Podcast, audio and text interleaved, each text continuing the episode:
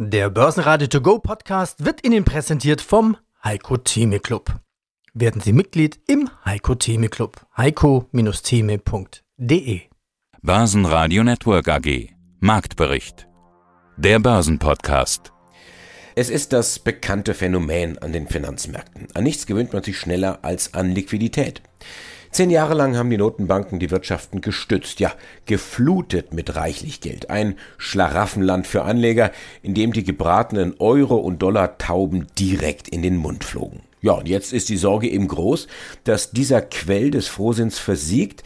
Die Notenbanken drehen das große Rad von Zinsen und Liquidität und zwar zurück. Und schon spricht man vom Zinsgespenst. Doch eigentlich ist es doch wohl eher ein Gespensterchen. Denn Unternehmen und Wirtschaft stehen solide da. Sie haben sogar zwei Jahre Pandemie überdauert. Unsere Experten sehen die Lage zu Beginn des neuen Jahres durchaus positiv, raten jedoch zur Wachsamkeit. Denn letztendlich sind Anleger ja auch nur Menschen, die sich in Hektik und Panik möglicherweise zu unklugen Reaktionen hinreißen lassen. Was mich heute besorgt hat, ist der Naturkatastrophenbericht der Münchner Rück. Abzulesen ist dort ein langfristiger Trend mit zunehmenden Zerstörungen durch Stürme, Hochwasser, Erdbeben, Vulkane und so weiter. In nackten Zahlen 280 Milliarden Dollar Schaden. Nur im Fukushima-Jahr 2011 waren es mehr, nämlich 355 Milliarden. Ach ja, der DAX kletterte am Morgen noch auf über 16.000 Punkte dann drehte er aber und gab 180 Punkte ab. Schlussstand am Montag 15.768 Punkte. Herzlich willkommen, mein Name ist Stefan Salomon, Chartanalyst und Buchautor, das große Lehrbuch der Chartanalyse und das große Arbeitsbuch der Chartanalyse. Herr Salomon, heute Morgen dachte ich, wo ist denn die 16.000 im DAX geblieben?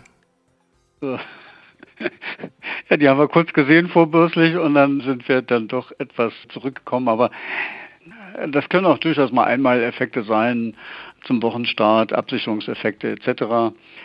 Was wir natürlich sehen, ist, dass wir seit äh, Mai 2021, schon seit April 2021, unheimlich viel Unsicherheit im DAX haben. Das heißt, wir haben viel Unsicherheit im Markt über die weitere Zinspolitik, über die Inflation, über die Konjunktur etc. pp.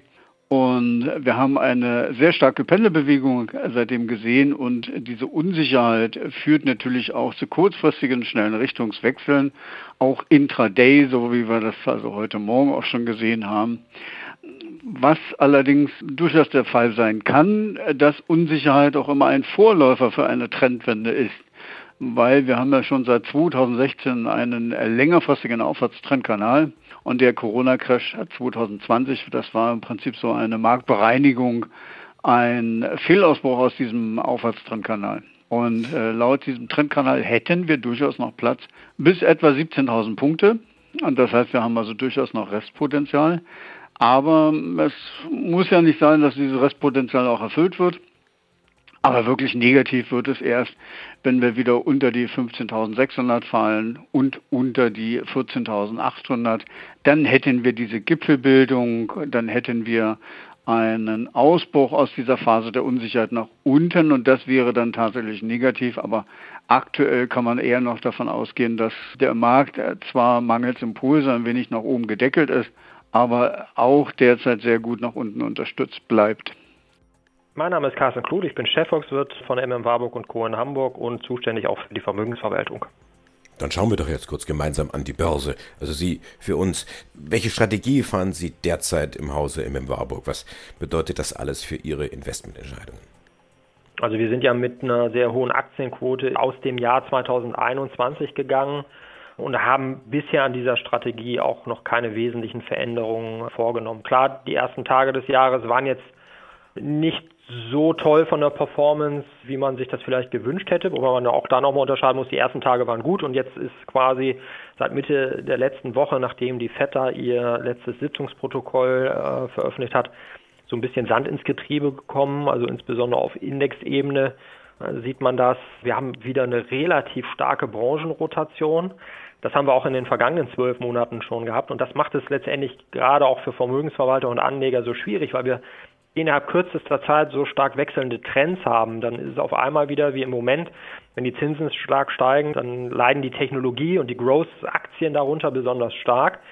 Und wenn dann möglicherweise in einigen Wochen äh, vielleicht doch die Inflationsraten etwas zurückgehen oder man den Eindruck hat, naja gut, da haben die Märkte jetzt genügend Zinssteigerungen erstmal eingepreist, dann kann das Ganze auch wieder sehr schnell in die andere Richtung gehen. Das heißt also, ich glaube, für äh, Anleger macht es nach wie vor Sinn, eine sehr ausgewogene äh, Strategie zu haben und auch ein sehr ausgewogenes Portfolio, eben nicht nur auf Wachstumstitel zu setzen alleine, sondern eben auch die sogenannten Value-Aktien und Value-Branchen nicht aus dem Auge zu verlieren. Ich sag mal, wenn wir gucken, was jetzt in den vergangenen Tagen sich gut entwickelt hat, Banken beispielsweise, zum Teil so zyklische Industriewerte, Versicherungen, die sich wieder ein bisschen erholt haben, dann zeigt das also, dass man mit einem zu einseitig ausgerichteten Portfolio einfach zu starke Schwankungen hinnehmen muss als Anleger, die Volatilität zu groß ist. Das ist ja meistens Gift äh, für viele Investoren, die dann sagen, ach Mensch, jetzt sind die Schwankungen wieder so groß und ich bin genau falsch positioniert, also am besten wieder raus und dann trifft man äh, häufig ja die falsche Entscheidung zum falschen Zeitpunkt. Lockdowns und Weihnachten. Vorher hatten wir noch Black Friday. eMarketer erwartete ja Anfang Dezember einen Gesamtumsatz im US-Weihnachtsgeschäft von 1,1 Billionen Dollar, was im Vergleich zum Vorjahr ein Plus von 9% bedeuten würde. Die echten Zahlen, da bin ich mal gespannt, wenn sie kommen. Wovon spreche ich? Amazon. Wo steht die Amazon-Aktie? Ja, da muss man auch sagen, also an der Börse wird natürlich Zukunft gehandelt und wir haben bei der Amazon-Aktie eben diese Zukunft, äh, diese Sonder-Corona-Konjunktur für Amazon, die ist ja schon eine Weile ähm, weggefallen. Und hier scheinen die Anleger jetzt eher davon auszugehen, dass wenn die Corona-Pandemie 2022 ein Ende findet, dass dann auch Amazon unter Umständen eben nicht mehr so schnell weiter wächst. Wir haben charttechnisch deswegen auch hier ein deutliches Warnsignal. Wir haben ein doppeltes Hoch, einmal von der längerfristigen Sichtweise im Juli und jetzt im November letzten Jahres. Wir haben seit Mai letzten Jahres ein symmetrisches Dreieck damit ausgebildet. Das heißt, wir haben also drei, vier Tiefs und zwei Tops.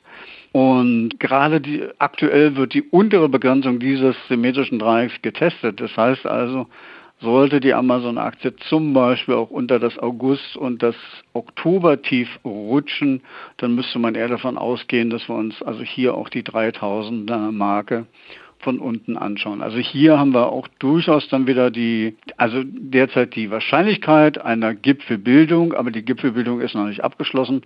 Und im Umkehrschluss äh, sollten wir also hier von der aktuellen Unterstützung uns wieder erholen innerhalb des Dreiecks, wären auch wieder schnelle Richtungswechsel durchaus einzuplanen. Nächste Aktie, Tesla. Tesla hat anscheinend ein größeres Qualitätsproblem. Nach den USA haben jetzt auch 200.000 Fahrzeuge in China laut Behörden erhebliche Qualitätsmängel. Trotzdem gibt es einen Rekordumsatz. Hat die Tesla-Aktie auch ein Qualitätsproblem? Kann man so sehen. Also Tesla als, äh, wenn man das als reines Autounternehmen bezeichnen würde, ist ja sowieso astronomisch bewertet, aber charttechnisch sieht es so aus, dass wir nicht mehr im Aufwärtstrend sind. Wir laufen seitwärts. Auch hier die Gefahr einer Gipfelbildung durch Unsicherheit. Unsicherheit, die sich im Prinzip im Kursverlauf seit Ende Oktober sozusagen widerspiegelt. Wir haben eine Pendelbewegung. Wir haben den Umstand, dass Erholungen derzeit auf Widerstand treffen und immer wieder abverkauft werden. Und demzufolge sollten wir natürlich dann hier auch unter das Dezember-Tief rutschen, also auch wieder deutlicher unter die Tausender-Marke. Dann müsste man eher davon ausgehen, dass das mit Tesla und der Aktie und der Aufwärtsbewegung sich erst einmal verabschiedet hat. Ich bin Lothar Koch und leite das Portfolio-Management der GSAM und SPE Asset Management AG aus Krefeld. Das heißt, Sie haben die stille Zeit, die Weihnachtspause genutzt, um an Ihrer Strategie zu feilen. Etwas, was wir ja sowieso immer wieder machen, ist, dass wir uns angucken, in welchen Sektoren entwickeln wir gerade im Vergleich zum Gesamtmarkt eine relative Stärke oder eben nicht. Das ist etwas, was sich jeder Anleger auch zu Herzen nehmen kann. Einfach mal vergleichsweise zu schauen, nicht nur, weil man über zehn Jahre meinetwegen mit einem favorisierten Titel immer gut gelaufen ist, dann auch trotzdem immer mal wieder zu überprüfen, ob das immer noch die richtige Auswahl ist, ob dieser Titel es schafft, eine Rendite zu liefern. Es muss ja nicht sein, dass man alles immer gleich sofort umwirft, aber ein strategischer Ansatz war, dass man vielleicht mal ein Drittel seiner Position dann direkt verkauft, wenn die wirklich sehr gut gelaufen ist, ein weiteres Drittel mit einem Stop-Loss absichert und das letzte Drittel dann weiterlaufen lässt. Wenn es dann weiter nach oben geht, dann ist man mit zwei Drittel der Position dabei. Für ein Drittel hat man schon seinen Gewinn erzielt. Geht es nach unten, ist man nur noch mit einem Drittel im Risiko. Dieser etwas aktivere Handelsansatz hilft in solchen Phasen, wo es denn auch mal zu schnellen und kräftigen Rückschlägen kommt, immer sehr gut, den Depotwert insgesamt zu schützen. Etwas, was wir in der Strategie auch im Jahr 2020, als wir den Corona-Crash hatten, gemacht haben. Das hat uns doch sehr geholfen, die Verluste in den Kundenportfolios zu reduzieren. Deswegen, das könnte auch im Jahr 2022 der Fall sein, dass es mal wieder eine schnelle, kräftige Korrektur gibt, die wir auch lange so nicht gesehen haben. Und insofern da nochmal der Hinweis, dass man das zumindest mal vorher durchdenkt, damit man darauf vorbereitet ist, wenn es dann so kommt. Und die Hörer vom Börsenradio, ganz besonders die vom Heiko Thieme Club, die werden mit dieser Dreidrittel-Strategie durchaus etwas anfangen können. Für die ist das jetzt so neu nicht, aber schön, dass das auch mal aus anderer Ecke kommt. Herr Koch, Sie sprachen die Inflation, die Preisentwicklung an, dass einige Unternehmen, vor allen Dingen die kräftigeren, durchaus die Möglichkeit haben, die Preise dann entsprechend weiterzugeben. Wie geht denn das insgesamt weiter mit der Inflation? Sehen Sie da schon etwas klarer? Auf der Inflationsseite bin ich der Ansicht, dass wir wahrscheinlich im ersten Quartal den Höhepunkt der Inflation gesehen haben, weil der Basiseffekt zu den sehr stark gefallenen Energiepreisen im April 2020 gesehen haben. Da ist ja im Future der Ölpreis zum Verfall im April auf minus 40 Dollar gelaufen. Da hat man natürlich dann in den zwölf Monaten danach durch den Vorjahresvergleich immer sehr, sehr hohe Inflationsraten gehabt. Und wir haben auch in diesem Jahr, ähm, na, jetzt muss ich mich korrigieren, im letzten Jahr gesehen, dass wir teilweise sehr stark ansteigende Preise gehabt haben bei den Erzeugerpreisen, bei den Verbraucherpreisen. Die sind ja nun sehr, sehr hoch, quasi auf dem Höchststand gewesen. Ich denke mal, im ersten Quartal wird sich der Basiseffekt zum Vorjahresvergleich, der dann ja natürlich auch in das Jahr 2020 noch mit reinreicht, relativieren. Also an der Stelle wird der Druck so ein bisschen rausgehen. Auf der anderen Seite sollten wir die Lieferengpässe, die natürlich auch immer noch vorhanden sind, die Probleme in den Häfen, die Container dann auch entsprechend wieder schnell zu den Firmen zu bekommen, das wird man auch aufgelöst haben. Das wird dann vielleicht noch bis zum Ende des zweiten Quartals andauern, aber dann sind diese Stauungen weg und dann werden wir sehen, äh, wie sich das realistisch mit den Preisen weiterentwickelt. Meine Prognose ist, dass wir die Spitze der Inflation gesehen haben. Wir werden allerdings weiterhin auf einem erhöhten Niveau der Inflation verbleiben. Meine Vermutung wäre, dass die irgendwo zwischen drei und fünf Prozent liegen wird. Das ist auch nicht dramatisch. Aber es ist halt eine etwas andere Zeit. Und aus diesem Grund wird die FED auch, und das hat sie ja nur gesagt, die Inflation ist nicht nur vorübergehend, logischerweise bei der Geldmengenausweitung, es liegt einfach in jeden Taschen sehr viel mehr Geld, werden wir ja auch Zinserhöhungen sehen und die FED diskutiert ja auch, dass sie dann nicht nur die Geldmengenausweitung reduziert, sondern auch dann irgendwann mal wieder anfängt, dem Markt Geld zu entziehen und spätestens dann sollte man, wenn wir tatsächlich ein abschwächendes Wachstum haben und im Markt Liquidität als der Treiber entzogen wird, doch etwas vorsichtiger in seinen Portfolien sein. Wasserstoff. Ist das auch ein Top-Thema 2022? Waren die Wasserstoffaktien ausgereizt? Sehen wir jetzt das an der Plug Power? Ich meine, seit November hat sich die Aktie halbiert. Wo steht der Kurs jetzt zum Zeitpunkt des Interviews und äh, geht der Trend weiter nach unten?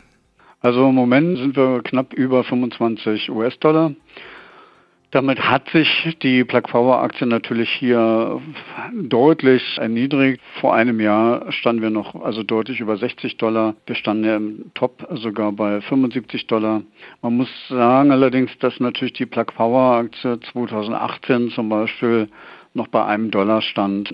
Insofern ist da noch eine grundsätzliche Aufwärtsbewegung vorhanden.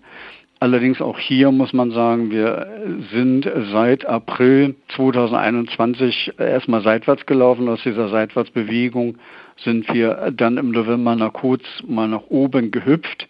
Das wurde relativ zügig wieder abverkauft. Das heißt also, hier sind doch sehr schnell Gewinne mitgenommen worden.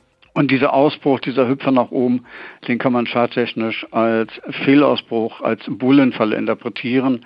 Und demzufolge steigt das Risiko an, dass die Aktie sich unter Umständen nochmals nach unten halbiert. Also Risiko, Bullenrisiko. Ist das also keine Aktie zum Kauf? Also noch sind keine Kaufkurse zu sehen? Im Gegenteil, also wir haben, wenn man sich das kurzfristige Bild anschaut, dann haben wir seit Mai letzten Jahres einen flachen Aufwärtstrendkanal der über ein Tief im Oktober läuft. Und diesen Aufwärtstrendkanal, den haben wir jetzt Anfang des Jahres am 5. Januar nach unten verlassen. Das ist im Prinzip erstmal ein kurzfristiges Verkaufssignal. Wir haben natürlich jetzt nochmal eine Unterstützung, die resultiert aus den Tiefs zum Beispiel vom August und vom September als auch, dann haben wir noch ein kleines Tief im Oktober. Also da haben wir schon nochmal eine Unterstützungszone so im Bereich 24, 23 US-Dollar. Aber wir sind eben aus diesem kurzfristigen Aufwärtstrendkanal nach unten gefallen und in Verbindung mit diesem Fehlausbruch nach oben im November dieser Bullenfalle muss man eher davon ausgehen, dass der Wert sich nach unten verabschiedet. Insofern könnten Anleger hier eher die Reißleine ziehen, gerade bei neuen Tees, weil dann unter Umständen Stop-Loss-Aufträge dann unlimitiert in den Markt geraten, wir dann nochmal eine dynamische Abwärtsbewegung sehen. Und im Umkehrschluss wäre es also hier eher positiv, wenn wir dann zum Beispiel die 50-Tageslinie dann wieder nach oben knacken. Aber im Moment vom kurzfristigen Ausblick ist das also absolut kein Kauf. Mein Name ist Michael Plättner, ich bin öffentlich bestellter, vereidigter Grundstücksauktionator und ich bin Vorstand der Deutschen Grundstücksauktionen AG. Das heißt, Sie verkaufen Immobilien nicht nur, Sie versteigern sie. Und zwar im vergangenen Jahr, darüber sprechen wir jetzt, 1367 Immobilien für 176.872.125 Euro. Und weil das eine große Zahl ist, also bald 180 Millionen Euro. Ein Riesensprung nach vorne noch einmal, ein Viertel mehr als der bisherige Rekord, Herr Plättner. Wie kommt das? Ja, da kamen viele Aspekte zusammen im vergangenen Jahr. Mm, wir waren am Anfang gar nicht mal so optimistisch, weil wir im Jahr davor ja wirklich sehr gut abgeschnitten hatten und dachten, Mensch, mal gucken, wo, wie die Reise so weitergeht. Aber es gibt mehrere Umstände. Zum einen hat sich der Markt einfach so entwickelt, nicht die Preise, man hört es allenthalben und ich kann es auch nur bestätigen, sind auf breiter Front gestiegen. Also nicht nur in den großen, sieben großen Städten, sondern eben auch eben in den kleineren Städten, auch in den ländlichen Bereichen, bis runter zu Landwirtschaftsflächen, also die gesamte Angebotspalette, die wir abbilden, da sind die Preise gestiegen. Und wir haben zum Teil qualitativ sehr hochwertige Objekte angeboten bekommen, also großvolumige Immobilien in den verschiedensten Bereichen, nicht nur bei der deutschen Grundstücksauktion, sondern eben auch bei den Töchtern. Und das hat eben in der Summe dazu geführt, dass es ein ganz herausragendes Jahr war. Wir haben ja zweimal die Prognose erhöht, zuletzt nochmal auf 170 Millionen, aber selbst da sind wir dann nochmal im letzten, in den letzten Tagen des Jahres nochmal drüber gesprungen. Ja, wir sind sehr zufrieden und von mir aus kann es so weitergehen. Wie läuft denn so eine Immobilienauktion ab? Ist es da hektisch? Ist es da laut? Ist es da vielleicht auch ein Stück weit unterhaltsam oder ist das eher eine stille Veranstaltung? Nö, also sagen wir mal so, wir klammern jetzt mal Corona aus, ja und denken uns mal an die Zeit davor zurück. Dann haben wir so einen Saal mit 150 Einstulungen und im Idealfall 170 Leuten, also ein paar, die stehen. Und das soll möglichst eben ein, ja, wie so ein Trubel ist es nicht. Es ist natürlich schon so weit ruhig, dass man zuhören kann, dass man die Sachen versteht. Aber es ist natürlich eine gewisse Atmosphäre dort, eine Spannung dort. Und es geht ja auch relativ schnell. Also wir machen am Tag, wenn wir so einen Auktionstag haben, können wir 50, 60 Objekte verkaufen. Das geht also sozusagen im Minutenschlag hintereinander weg. Ja, da wird auch schon mal reingerufen, da werden auch schon mal Steigerungsraten überboten und da wird auch schon mal in einer witzigen Formulierung im Text oder bei einer witzigen Bietungssituation wird auch schon mal gelacht. Also das ist nicht, das ist keine ganz ernste Sache, es ist ja keine Verhandlung bei Gericht, sondern es ist ja eine freiwillige Geschichte. Jetzt in Corona-Zeiten war das natürlich zum Teil ganz anders, ja, also teilweise ganz ohne Publikum, sprich nur gestreamt und nur Telefonbieter. Das heißt, wir stehen als Auktionator da vor einem leeren Saal. Das ist schon ein bisschen merkwürdig. Zuletzt haben wir es eben noch geschafft, dass wir, wie gesagt, so hybride Veranstaltungen hatten, dass da vielleicht so 20, 30 Leute drin waren und der Rest war dann eben online, also hat online mitgeboten oder eben am Telefon. Da steht man als Auktionator vor einem leeren Saal. Jetzt wissen Sie, wie es einem Radiomoderator geht. Der steht auch ja. vor einem leeren Studio und nur das Mikrofon für sich und ein paar Plattenspieler und das war's dann. Ich sag zum ersten, zum zweiten und zum dritten Dankeschön, Michael Blättner, Vorstandsvorsitzender Deutsche Grundstücksauktionen. Die Jahreszahlen 2021 eine Steigerung von fast einem Viertel über den bisherigen Grund. Dankeschön. Herzlichen Dank. Auf Wiederhören. Das Team vom Börsenradio sagt Dankeschön fürs Zuhören, wo immer Sie uns empfangen haben. Mein Name ist auch im neuen Jahr Andi Groß. Börsenradio Network AG. Marktbericht. Der Börsenpodcast. Der Börsenradio To Go Podcast wurde Ihnen präsentiert vom Heiko Theme Club. Werden Sie Mitglied im Heiko Theme Club. heiko-theme.de